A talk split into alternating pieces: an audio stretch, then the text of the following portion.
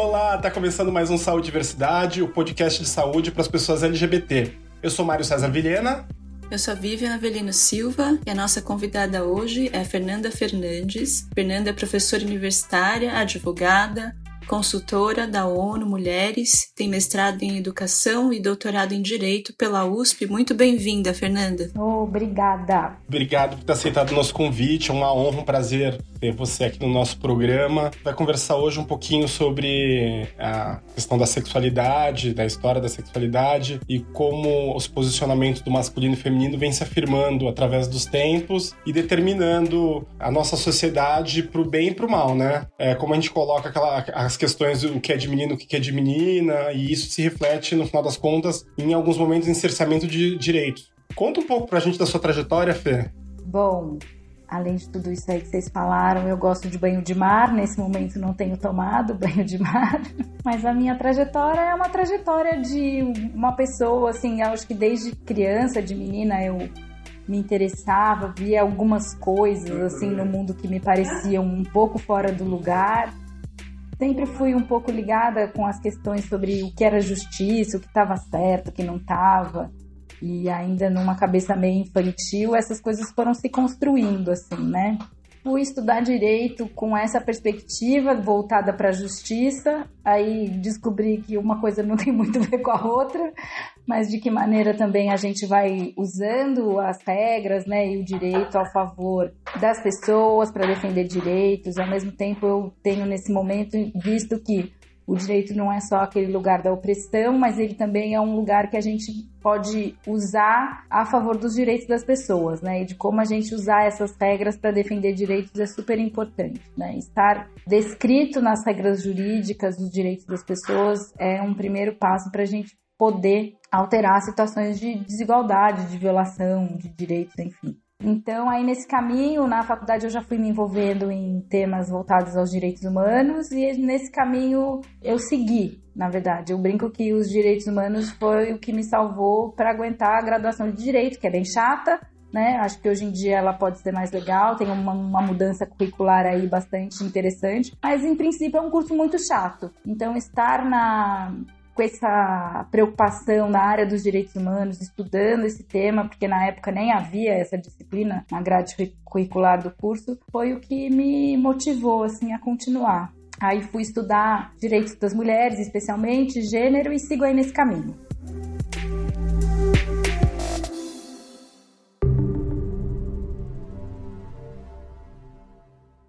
Acho que a gente podia já emendar então e pedir para Fernanda definir para a gente os conceitos básicos, né? O que, que é gênero, o que, que é sexo, o que, que é opção sexual. Como é que a gente pode definir esses conceitos, Fernanda? Para a gente pensar nessa questão da identidade de gênero, orientação afetiva sexual e expressão de gênero, né, que são os termos que a gente vê bastante, especialmente quando a gente ouve pessoas do movimento LGBTQIA+, falando ou acadêmicas ou as pessoas que estão ligadas a esse a defesa do direito dessas pessoas, acho que tem um desenho que é muito didático, que é como se a gente visualizasse um corpo humano, né? Cabeça, tronco e membros.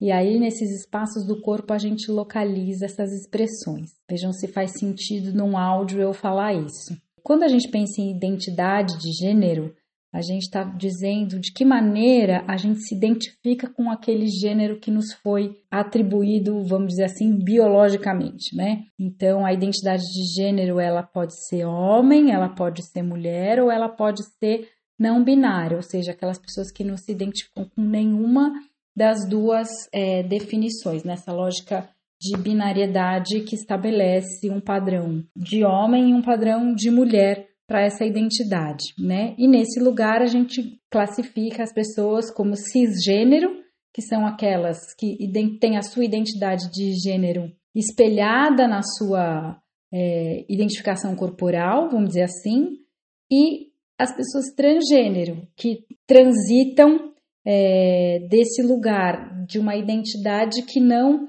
se vincula originariamente ao corpo de nascimento. Quando a gente fala de orientação afetivo-sexual, a gente está querendo dizer de uma identificação ao coração, pensando assim é, no corpo humano, como eu falava para vocês no início, né? Então, é, a maneira como eu manifesto meus afetos, os meus desejos estão vinculados a uma heterossexualidade, quando é diferente da minha identificação, uma bissexualidade que está voltada tanto para homens quanto para mulheres, a homossexualidade, quando é do mesmo, do mesmo sexo, a pansexualidade, que é, muita gente tem bastante dificuldade de entender, mas é quando a pessoa tem um desejo que não necessariamente está identificado nessa lógica binária, né, de bi, hétero ou homo, e o assexual, que é aquele que não tem é, esse desejo necessariamente sexual voltado para alguém. Em relação ao corpo físico, ao aparelho reprodutivo, né, aí a gente já está ali na localização das genitálias, a gente pensa que existe um pênis, uma vagina, e existe esse lugar intersexo, né? À medida que a ciência classificou o corpo humano nesses dois opostos, há um caminho de corpos distintos que não se enquadram e que a gente chama de intersexo. E por fim, a gente tem a expressão de gênero, que é aquela manifestação da expressão é, de cada um individualmente, que pode ser feminina pode ser masculina ou pode ser andrógena, né? Dentro desses atributos que simbolizam as nossas expressões dentro dessa lógica binária. Então, na verdade, a ideia de gênero, que é uma palavra quase em alguns setores hoje da sociedade brasileira diabólica, né? É um tema que vem sendo construído principalmente a partir de estudos acadêmicos, né? Então pensar como num primeiro momento se chamava aquilo de estudos das mulheres sobre as mulheres, foi se incluindo essa perspectiva da construção é, e do, do, pensamento sobre papéis, né, do masculino e do feminino, dividindo o mundo entre esse lugar dos lugares do masculino e do, dos lugares para o feminino. Pode-se pensar num primeiro momento que gênero é a forma como a sociedade organiza a diferença sexual. O papel. Hoje a gente já, já pensa diferente porque a própria definição do que é sexo e do que é a biologia é uma construção cultural, né? Então, do que é um corpo feminino, do que é um corpo masculino, também isso na história da ciência a gente vai descobrindo que se criou esse, esse lugar de um corpo que se adequa numa reprodução do que seria o feminino e na outra do que seria o masculino, mas que há uma infinidade de corpos entre essas duas pontas, né? E são esses corpos que não cabem. São esses corpos que até a Judith Butler fala, os corpos que pesam. De que maneira a gente inclui os corpos que são infinitos, são muitos, são múltiplos. Então a própria ciência vai construindo esse lugar das pessoas que no primeiro momento eram chamados de hermafroditas, enfim.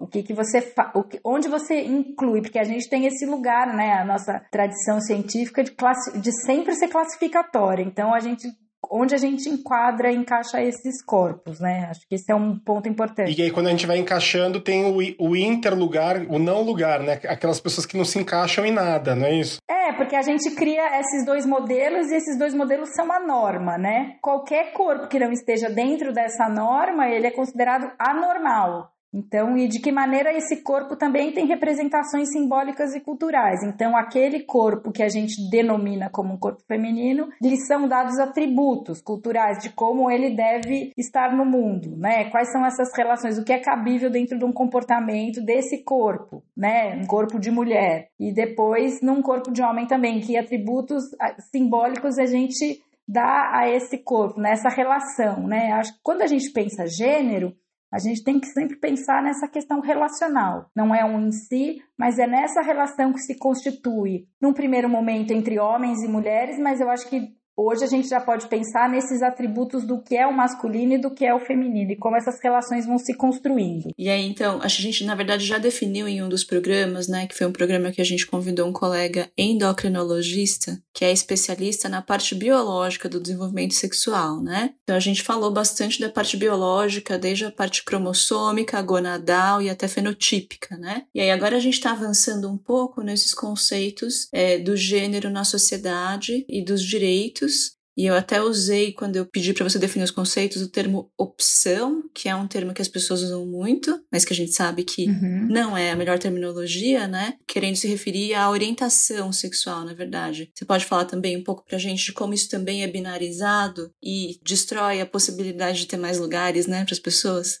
É, acho que quando a gente fala opção, a gente está colocando num, o nosso afeto e os nossos desejos num campo da escolha. Então, quando a gente fala o termo orientação, a gente está dizendo de que maneira o meu desejo em relação ao outro, como um objeto do meu desejo, se qualifica, né? Então, aí a gente tem todas essas nomenclaturas o heterossexual, quando eu tenho a minha orientação sexual para alguém do sexo diferente do meu, o homossexual, quando eu tenho uma orientação a alguém do mesmo sexo que eu, e por que, que é tão difícil muitas vezes entender as outras orientações, que não são essas, né? Quando a gente fala, por exemplo, das pessoas assexuais, que é um campo gigantesco, né? Que não é o meu campo de estudo, mas que tem muita pesquisa sobre isso né? De que maneira também existe essa possibilidade de não haver esse desejo sexual, que as relações de afeto se dão permeadas também por pela ausência da manifestação do desejo sexual, né? Então, quando a gente fala orientação, a gente está dizendo de algo que é intrínseco a nós, que é de como a gente manifesta esse desejo, né? E a manifestação desse desejo, eu é, entendo que ela é uma manifestação cambiante, que ela não é algo dado, né? Que ela faz parte de um processo. Também eu não consigo compreender muito quando as pessoas ingessam a sexualidade da gente numa orientação, né? Às vezes essa orientação pode se manter ao longo da vida, ela pode mudar, ela pode se ampliar, ela pode se restringir. Então eu gosto de pensar que a, a nossa sexualidade é um lugar múltiplo, é um lugar de muitas possibilidades e que muitas vezes a cultura vai em, em, tentando enquadrar os nossos desejos. Muitas vezes a gente não consegue dar vazão a esses desejos porque a gente precisa se enquadrar em regras, né, em padrões. Então acho que esse é um ponto interessante da gente pensar. Né? Por isso que não existe cura gay, né, gente? Porque primeiro que não é doença, né? E segundo, que não é uma escolha, né? É, é, é algo do nosso desejo, algo para mim quase inominável, né? De que maneira dentro do nosso universo psíquico corpóreo a gente é, destina o nosso desejo para alguém ou alguém. Fernanda, você falou uma coisa muito interessante que hoje em dia a gente tem demonizado alguns termos, né?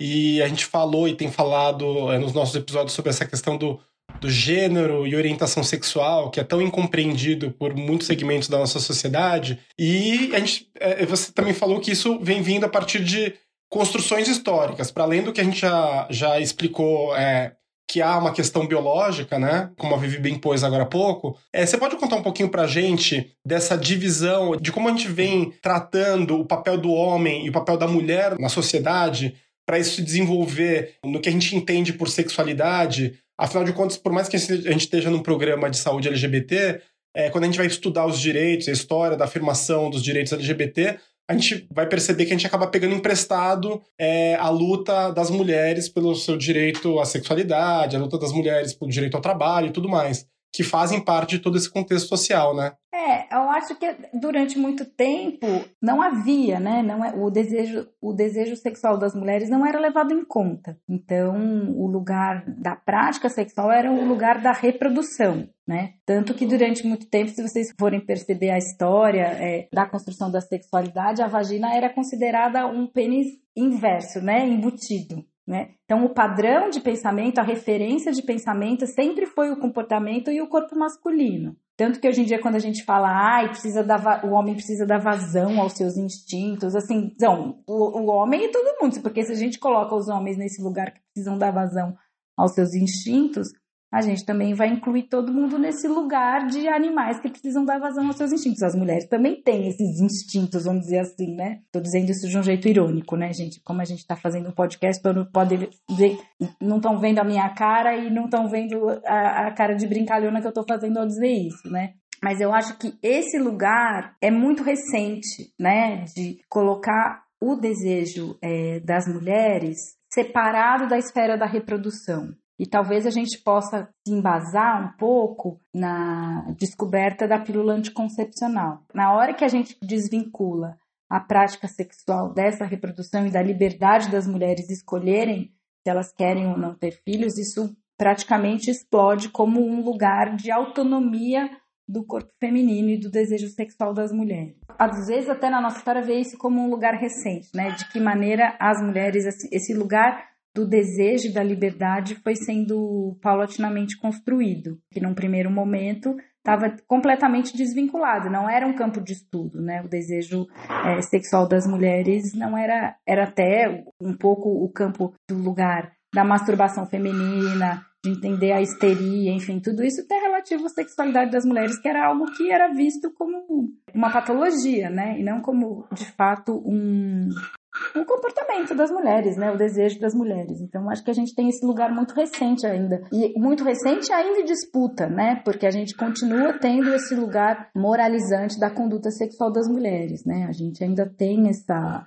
infelizmente na sociedade esse, essa dupla moral sexual para os homens uma conduta e para as mulheres outra né isso ainda é, isso ainda é presente apesar da pílula né e da camisinha isso daí me lembra tanto a discussão que a gente teve com o Rico né Sim. Mário a respeito da PrEP, porque existe um paralelo, né, entre a PrEP para as pessoas vulneráveis ao HIV e o anticoncepcional oral. As pessoas julgam que é muito feio você ter um método de prevenção ao HIV que não é punitivo, que não amputa as possibilidades de prazer e de relacionamento do, de um casal gay ou de uma pessoa que quer ter uma vida sexual uhum. livre. Inclusive, isso também se aplica para o tratamento como forma de prevenção, né? Quem vive com HIV indetectável não transmite o HIV por via sexual. Mas como assim? Então pode usar sem camisinha? e as pessoas ficam chocadas com essa informação, né? Então, de repente, é uma coisa muito é uma violência contra o moralismo das pessoas. Você fala, de repente, essa pessoa pode fazer sexo sem ter esse medo, esse pavor, esse julgamento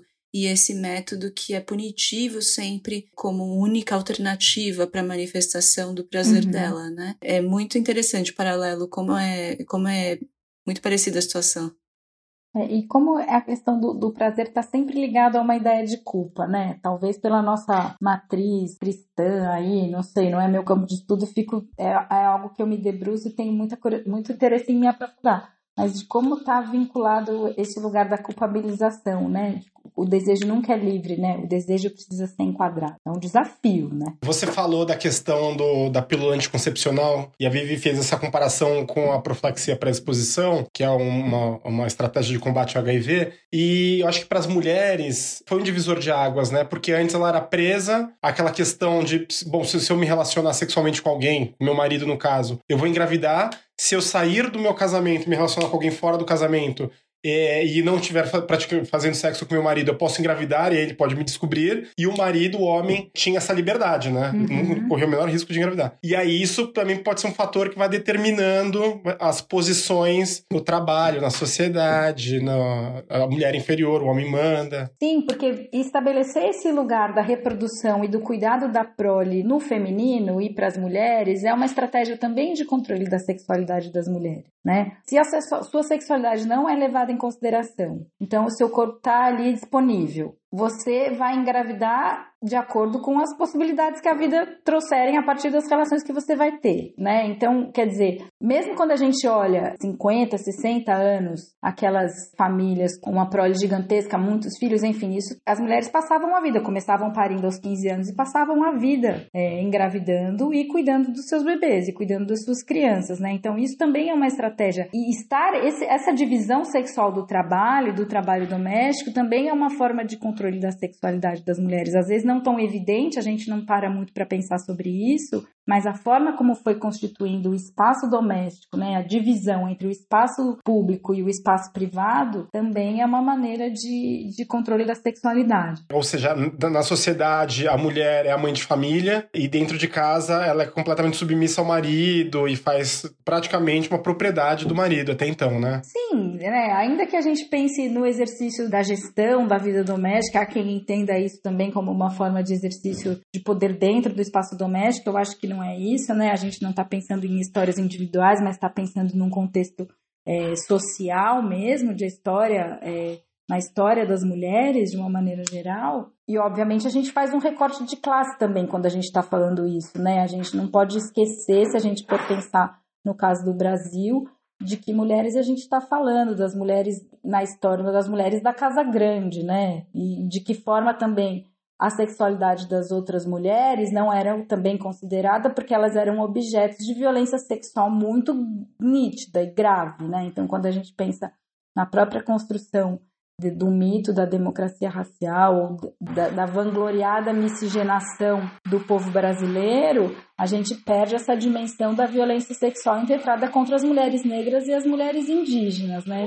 Então, assim, a gente pode falar isso numa perspectiva da história ocidental, mas eu acho que é importante, nesse momento, a gente perceber que essa história precisa ser contada a partir desse lugar também, da questão de raça e de classe, né? Porque as mulheres, quando a gente fala, muitas vezes no movimento, fala assim, ah, porque aí as mulheres ocuparam o mercado de trabalho. Aí, quais são essas mulheres, né? Que as mulheres negras estão no mercado de trabalho, estão trabalhando e se virando nos 30 há muito tempo, desde sempre, né? Na história do Brasil. Então, acho importante quando a gente pensa nessa questão é, da sexualidade, a gente fazer também esse recorte. Mas eu acho importante só pensar um pouco nessa, de como também, apesar disso ser, como eu falava, esse recorte racial e de classe, de como se estabelece uma moral burguesa do comportamento sexual que extrapola a classe burguesa, entendeu? As famílias brancas e se estabelece como um padrão de comportamento também né? E de como esses processos também geram violências, violências simbólicas, assim, de que são completamente alheios à experiência de vida das pessoas e se estabelece como um padrão do que é correto, do que é valoroso, né? Do que é digno. Que você fala da, da moral burguesa, aquela que vai, que vai determinar de que forma as pessoas devem se relacionar sexualmente na sociedade, né? É, exato. De como é a família, de que a família tem que ser aquela família nuclear, heteronormativa. Essa é a receita da família que funciona, da família que dá certo, da família estruturada. Detesta essa expressão, né? De família estruturada, como se o fato de ter pai, mãe e filhos, né? E hoje em dia um Golden Retriever e uma TV de plasma fossem elementos suficientes para garantir a felicidade, o bom desenvolvimento e o caminho de emancipação das pessoas, né? Então não é isso, assim, a gente discute muito isso no âmbito especialmente do direito das famílias, que a família tem que ser entendida num sentido amplo, inclusive flexionada no plural, né? Famílias, né? E num lugar de um, um espaço que seja um espaço de cuidado e de afeto, né? Acho que isso é um ponto super importante, porque muitas vezes a gente vê que esse ideal de família pauta uma visão de mundo, né, da justiça, das políticas públicas, sem entender essa diversidade dos arranjos afetivos que tem na sociedade e que são possíveis. Então, como é que a gente pensa numa situação em que uma comunidade cuida de uma criança, não é a única responsabilidade daquela mãe cuidar daquela criança, mas há uma rede que se apoia e que cuida daquela criança. Enfim, isso é importante. A gente falou bastante então dos direitos das mulheres e um pouco então do, do conceito de família. E aí a gente está agora tangenciando esse conceito de família não tradicional, né? queria também falar um pouco então das pessoas que não se encaixam nas uhum. nossas categorias formais de gênero e dos direitos que elas têm, do quanto isso tem paralelo e diferenças com os direitos das mulheres, Fernanda.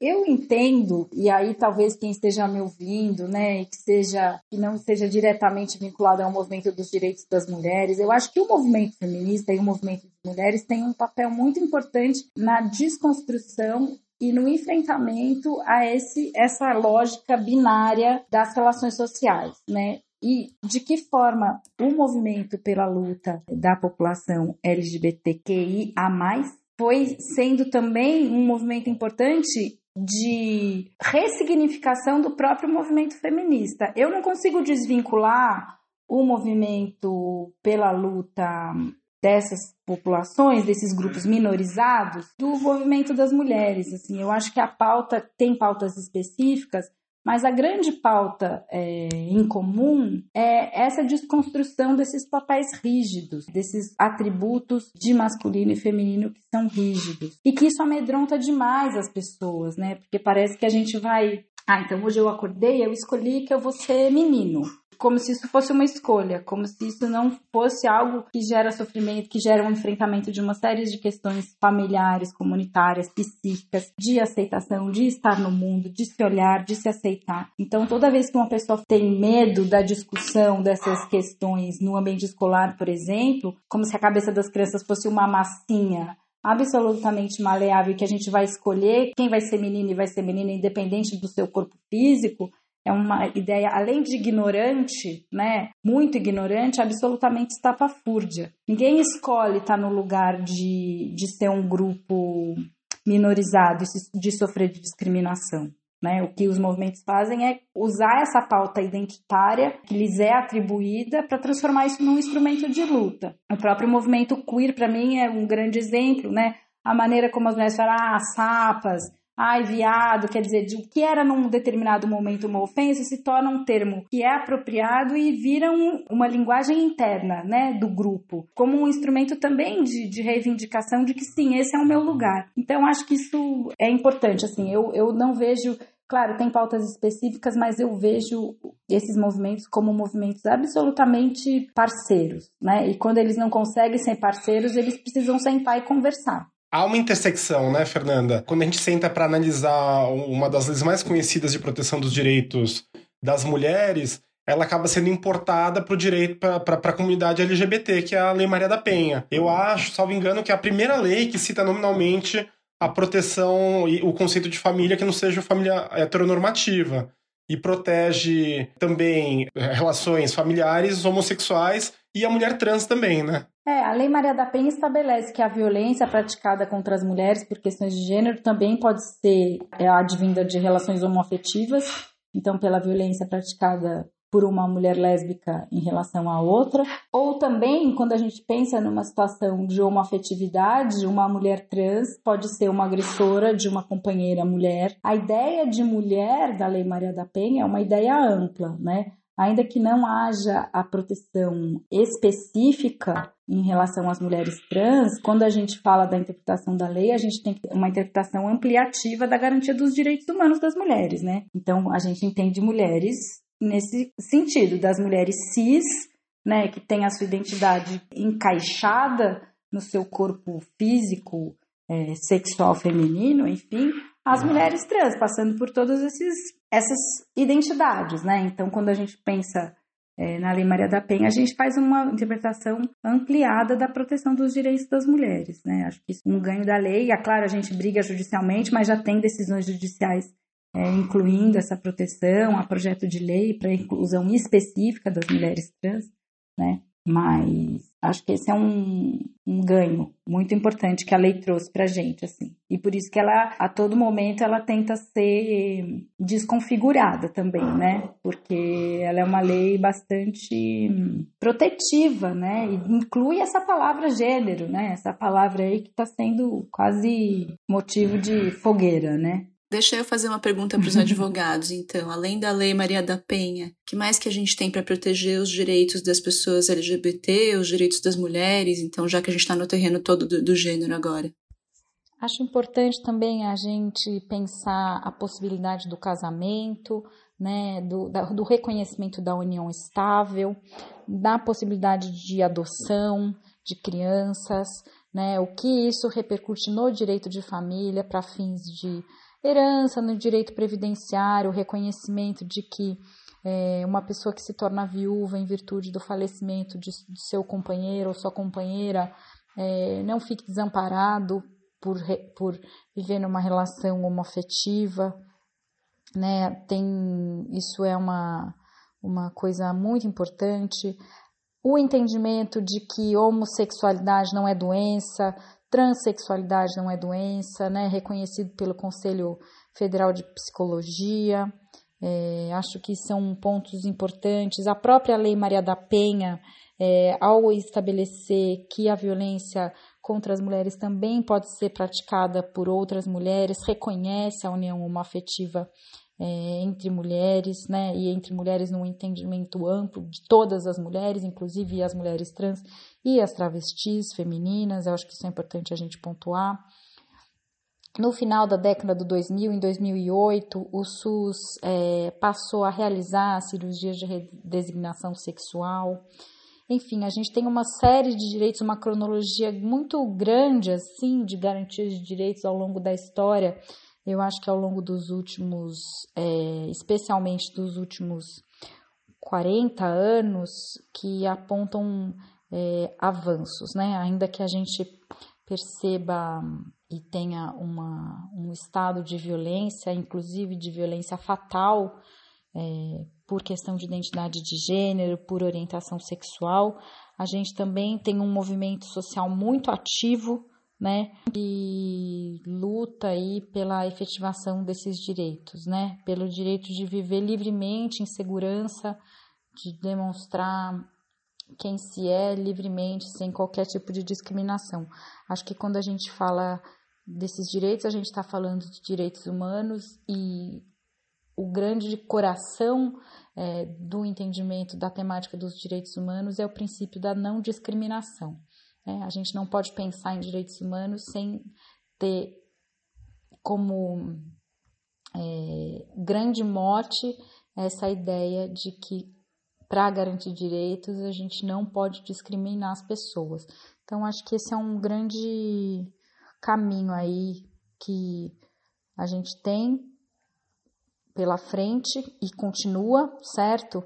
Porque a gente vai tendo resoluções, a gente não tem um estatuto que garante, porque na verdade é um estatuto que garantiria é, um rol, né? de direitos, mas quando a gente pensa nessa temática dos direitos humanos e pensa que a Constituição Federal estabelece que todos são iguais em direitos, a gente é, tem esse grande instrumento como um, um, um meio de, de buscar a construção de novos direitos, a elaboração de novos direitos, né? Enfim, não citei aí no começo, mas também é importante lembrar que nesse ano de 2020, o, é, nesse ano de 2020, não, desculpa, no ano passado, em 2019, é, o STF estendeu os crimes previstos na lei do racismo para as pessoas LGBT, né? Então, hoje, hoje a homofobia, a transfobia, então, são consideradas crimes também. Essa é uma grande discussão, né? De como, é, e aí eu estou aqui só para é, jogar uma lenha na fogueira, mas acho importante a gente refletir isso, né? De como também um padrão do que é ser família acaba sendo um instrumento de reivindicação dos movimentos que não têm esse direito de participar desta forma de se organizar socialmente. E de como muitas vezes, num primeiro momento, vejam se faz sentido isso que eu estou falando, num primeiro momento, reivindicar esse lugar é importante para depois desconstruir esse lugar. De como esse não é a única maneira de se organizar afetiva e socialmente. Então, quando a gente vê essa organização de famílias que tem mais de duas pessoas vivendo sexual e afetivamente, isso nos causa um pouco de espanto e de como a gente, na nossa cabeça sempre classificatória, tenta encaixar essas possibilidades de configuração familiar nesse nessa norma, né? Nessa ordem. Por isso que quando às vezes os antropólogos vão estudar os sistemas de parentesco, a gente fica pirado aqui, nós, gente branca, né, urbana, porque é uma outra maneira de entender como se dão as relações familiares, do que é parentesco, do que é família, né? Então acho que a gente também tem esse lugar de desconstrução desse lugar da família como algo dado, né? Como se fosse um, algo ontológico que tivesse um sentido em si mesmo e como se não fosse também uma construção social, né? A discussão toda do desenvolvimento do Estado e do desenvolvimento do capitalismo muito atrelada a essa construção do que significa família hoje para gente, né? Família hoje nem sempre foi assim. Acho que isso é importante a gente pensar também. Que a gente fala de uma família que é um processo histórico, né? Tem um contexto. Não é um algo dado. O mundo nem sempre se organizou dessa maneira. Então é como se a gente estivesse num processo agora de entender família, não só como pai e mãe, os dois filhos, o Golden Retriever, mas também o pai, o pai, o filho adotivo é. e o, e o é, gato vira-lata, sei lá eu, né? É, para em algum momento a gente entender que a família não precisa ser esse conceito quadrado o conceito vai ser modificado, flexibilizado, né? Sim, eu acho. Eu acho que a gente tem que ser permeável a outras formas de organização, né? E de cuidado. Uhum. A família não é o único lugar de cuidado possível. Uhum. Eu acho que é isso. Pode parecer uma coisa muito estapafúrdia que eu tô falando, né? e às vezes até é difícil assim de, de elaborar, mas quando a gente pensa que nós somos seres vulneráveis, a nossa essência maior é ser vulnerável, né? Porque a gente nasce e precisa de cuidados durante um longo tempo da nossa vida, o que mais nos caracteriza como seres humanos é a vulnerabilidade. E como essa rede de cuidados se organiza, ela pode ser múltipla, ela não precisa ser só a partir de um lugar de família. Eu tenho para mim que a família é uma das possibilidades de organização. Essa família burguesa que a gente tem aí no Código Civil é uma das possibilidades de organização do cuidado.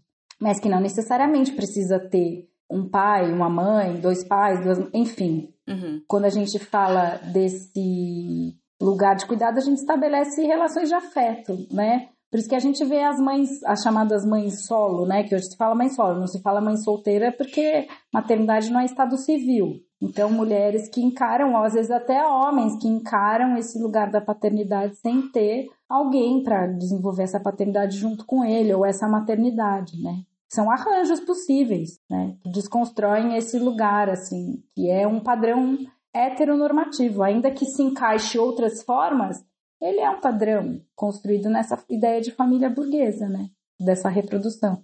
E a importância da sua fala, Fernanda, e da pergunta que a Vivian fez, se dá, de novo, pelo constante ataque que qualquer coisa que não se enquadre nesse padrão burguês de família, papai, mamãe, filhinho, com um cachorrinho, é atacado. Então, é, assim, quando a gente se expõe, né, e quando a gente sai do, do esconderijo, quando a gente deixa de ser invisível e a sociedade passa a perceber outras formas de família, há um segmento da sociedade significativo que está aí fazendo barulho que ataca essas formas de relação amorosa. Ataca porque não estão acostumados. Então, a importância dessa militância da sociedade civil, do judiciário e da gente se organizar e principalmente disseminar informação para a gente acabe com, com esse conflito um dia dia. Não sei se um dia a gente vai conseguir acabar com um conflito, porque a democracia pressupõe o um conflito, mas pelo menos os ataques vazios, que não percebem essas nuances e que não existe é, só o que existe o que eu sou, mas existe outros lugares que as outras pessoas podem ter, né? E isso não é ofensivo. É, eu tenho uma grande dificuldade de entender como é que a manifestação do amor e do afeto pode ser entendido como algo que coloca a sociedade em risco. Isso para mim é algo para mim passa inclusive pelo entendimento racional, assim, não faz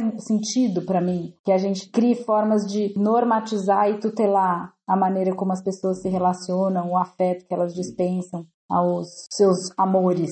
Porque a gente perde como sociedade tanto tempo com isso, tentando normatizar o comportamento sexual e afetivo das pessoas? Essa é uma pergunta, né? Não tenho essa. Mas por que, que a gente gasta tanta energia tentando normatizar o afeto, encaixar o afeto num, numa regra, né, num padrão. É mais que o afeto, né? A gente normatiza também a identidade das pessoas. Exato, né? exato. Você não, você não pode gostar de quem você quer, você não pode ser quem você é, né? Não. Existem não. regras para tudo. Exato. E essas violências, essas normatizações se manifestam em coisas pequenas do dia a dia que passam muito desapercebidas, eu acho, para quem tá numa caixinha, né? Para quem se encaixou uhum. e é sensível e, e, e, uma violência verdadeira contra essas pessoas que não estão localizadas conforme o, as regras estão mandando, né? Um exemplo disso muito simples é determinação de gênero numa ficha cadastral de qualquer lugar que você vai, né, fazer um cadastro consultório emprego, escola, qualquer coisa, né? Que tem uma uhum. caixinha para o sexo feminino, masculino e só. É, ou quando a gente vai para um lugar público que tem um banheiro de mulher, de homem e só. Então, existem recursos legais e proteções de, dos direitos dessas pessoas em pequenos elementos da vida cotidiana, como esses que eu dei exemplo? É, então, na verdade, essa, o exemplo do banheiro é sempre um ótimo exemplo, porque ele também é uma grande metáfora, né? Dessa lógica binária porque até na forma como a gente vai, desculpem, né, fazer xixi e cocô, precisa ter uma tutela que organiza onde é que você vai, né? Algo que é mais intrínseco do nosso corpo físico, que é essas são essas nossas necessidades básicas. Às vezes faz sentido o que eu tô falando para vocês. A gente estabelece qual é o lugar num ambiente público que se faz isso e de como causa uma virulência das pessoas quando alguém ocupa o lugar que, em tese, a regra diz que não é para essa pessoa. Como a gente precisa encaixar? Porque, primeiro, eu acho que também tem uma, novamente, uma grande ignorância de imaginar que as pessoas que não se encaixam nesse padrão heteronormativo de orientação sexual também heteronormativa, são todas pervertidas, né? Além disso, tem esse lugar de imaginar que todo mundo que não é mulher que namora com homem e vice-versa é pervertido. Então parece que assim, uma mulher trans entrar num banheiro feminino, ela tá entrando ali para abusar de quem tá lá dentro.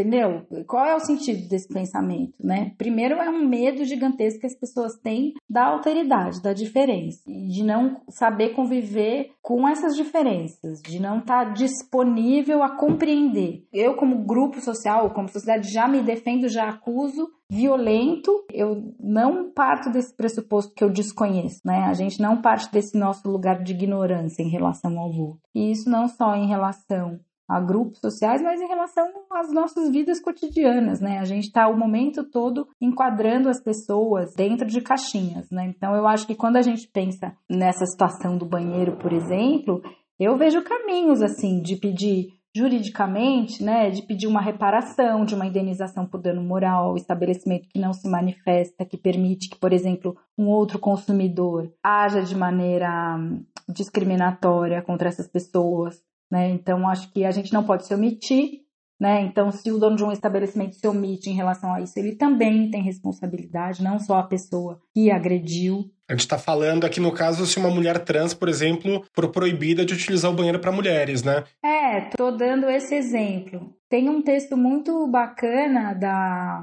Beatriz Polpreciado, né, que fala sobre a lógica do banheiro, de como o banheiro é uma grande metáfora para pensar essa socialização. Aí depois a gente pode, não sei se dá para compartilhar. A gente coloca na descrição do link. É muito, ele é muito didático de pensar que essa coisa elementar que eu, que eu falava aqui para vocês no começo, até isso entra nessa tutela de como os corpos devem se portar, né? Então, quer dizer, se a gente vivesse numa sociedade em que a violência não é pressuposto, não faria sentido ter um banheiro feminino e masculino, porque as mulheres poderiam entrar no banheiro dos homens sem sofrer o medo de viver alguma violência, certo? Então, assim, já nesse padrão de a gente estabelece que não. Então, a gente precisa ter. Por quê? Por que precisa ser separado? Gente, qual é o sentido? É.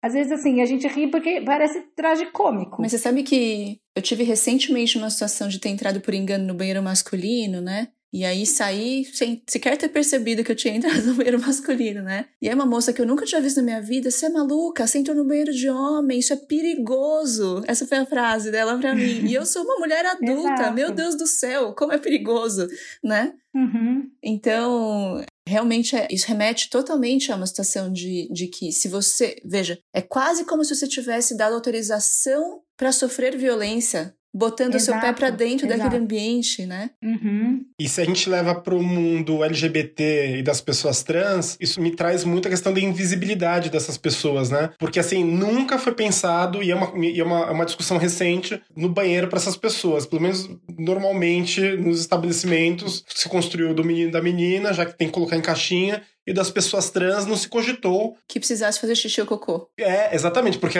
porque não existe, né? Porque elas estão lá intocadas em algum lugar que eu não sei onde é. E é, eu acho que, por mais que a gente viva um movimento obscuro do Brasil, eu falei isso algumas vezes, mas a gente também vive um momento em que diversos grupos e as pessoas LGBT também vivem esse momento, assim como as mulheres, de levantar a bandeira, como a Fernanda bem colocou no começo aqui do nosso episódio, falando, ó, eu tenho direito sim, eu quero sair, eu quero ir pro bar, eu quero fazer xixi, e eu quero fazer xixi em paz.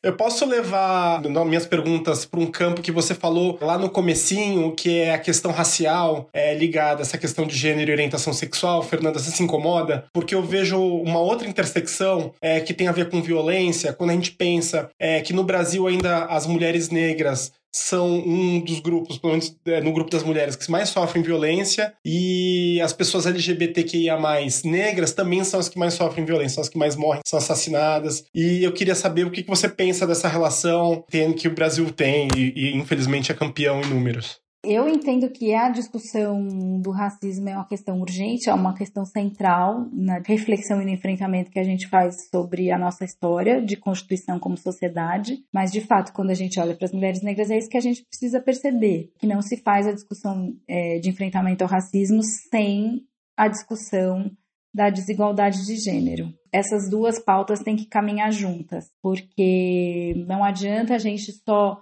discutir o racismo e manter as relações de desigualdade entre homens e mulheres e as relações desiguais de gênero. Quando a gente analisa os dados, a gente percebe exatamente, quando a gente vai analisar os feminicídios, a gente percebe que a maioria dos feminicídios acontecem contra mulheres negras. Então, quer dizer, a gente está discutindo uma pauta que é uma pauta de gênero e uma pauta do enfrentamento ao racismo. Né? Então, eu acho que é importante a gente não descolar uma questão da outra, né? E as, a, as feministas negras dizem algo que eu acho super importante, que é a proposta de construção realmente de uma nossa sociedade, que é a proposta que o movimento feminista negro faz ao discutir esse lugar das mulheres negras, né?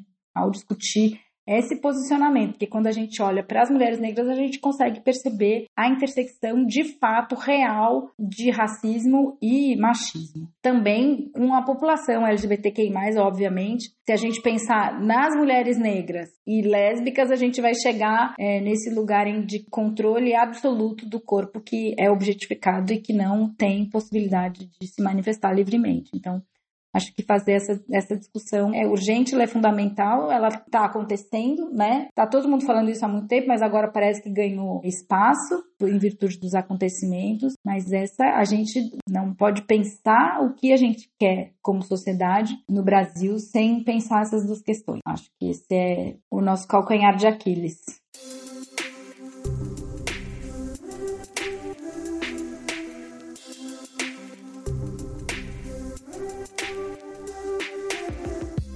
Fernanda, tem mais alguma coisa que você acha que é fundamental a gente discutir nesse tema, que você quer deixar como mensagem?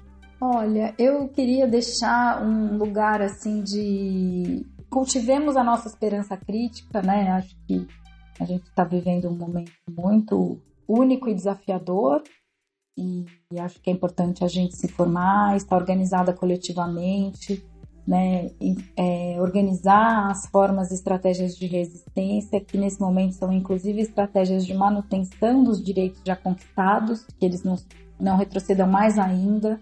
Né? Então, eu acho que, por um, por um lado, a gente tem uma situação muito trágica e terrível, mas vejo muita gente se organizando pautando discussões, né? Eu acho que a possibilidade de construir espaços de informação que nem esse que vocês estão fazendo, né, na internet, os canais no Instagram, no YouTube, enfim. Há um espaço de divulgação da informação muito grande que a gente não tinha há 10 anos, né? Então acho que esse é a gente tem que usar esse momento com criatividade e se informar, né? Eu acho que a produção da informação e, e o estudo é o que possibilita que a gente possa fazer o enfrentamento dessas questões que geram sofrimento, que geram violência e que geram mortes, né? E mortes que são evitáveis. Elas não são fatalidades. Então é urgente que a gente tenha ações de mudança de comportamento e de padrão cultural, né? Então, nesse sentido, a lei que equipara a criminaliza a homofobia tem um sentido pedagógico, ainda que a gente tenha que pensar como sociedade se a gente quer sempre, se a punição é sempre a resposta para as nossas questões, mas num certo sentido, quando a gente diz que essas condutas são condutas criminosas, a gente está como está dizendo, olha, isso é inadmissível, isso não pode acontecer, né? Então, acho que esse é um desafio. Assim, as pessoas têm direito de andar na rua em segurança, né? De viver a vida em segurança. Isso aí está lá na Declaração Universal dos Direitos Humanos desde 1948, né? E o direito à vida não é o direito de estar vivo com o coração batendo, é o direito de usufruir, de viver a vida com segurança. E isso, é, as mulheres trans, as mulheres cis, as mulheres lésbicas, né? Os homens gays, é, os homens negros, os homens negros héteros, sabe?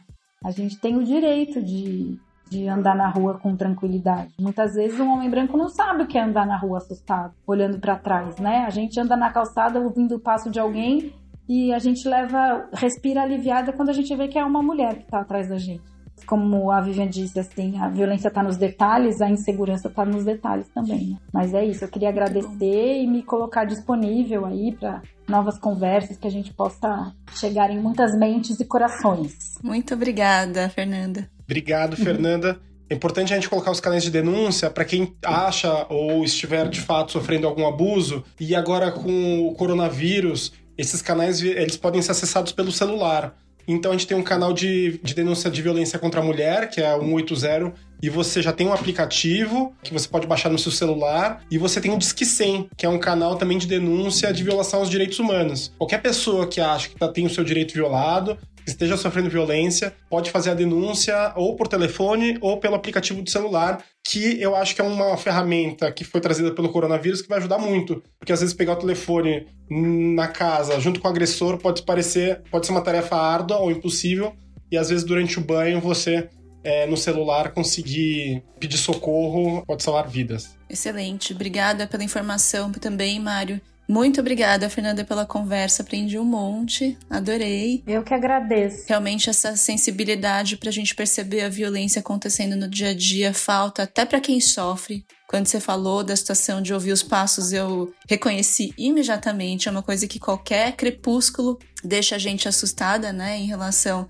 a esse tipo de violência na rua todos os dias. E vamos tentar, com o nosso trabalho de formiguinha, combater essa violência contra as pessoas LGBT, as mulheres e todas as minorias. Obrigada, gente.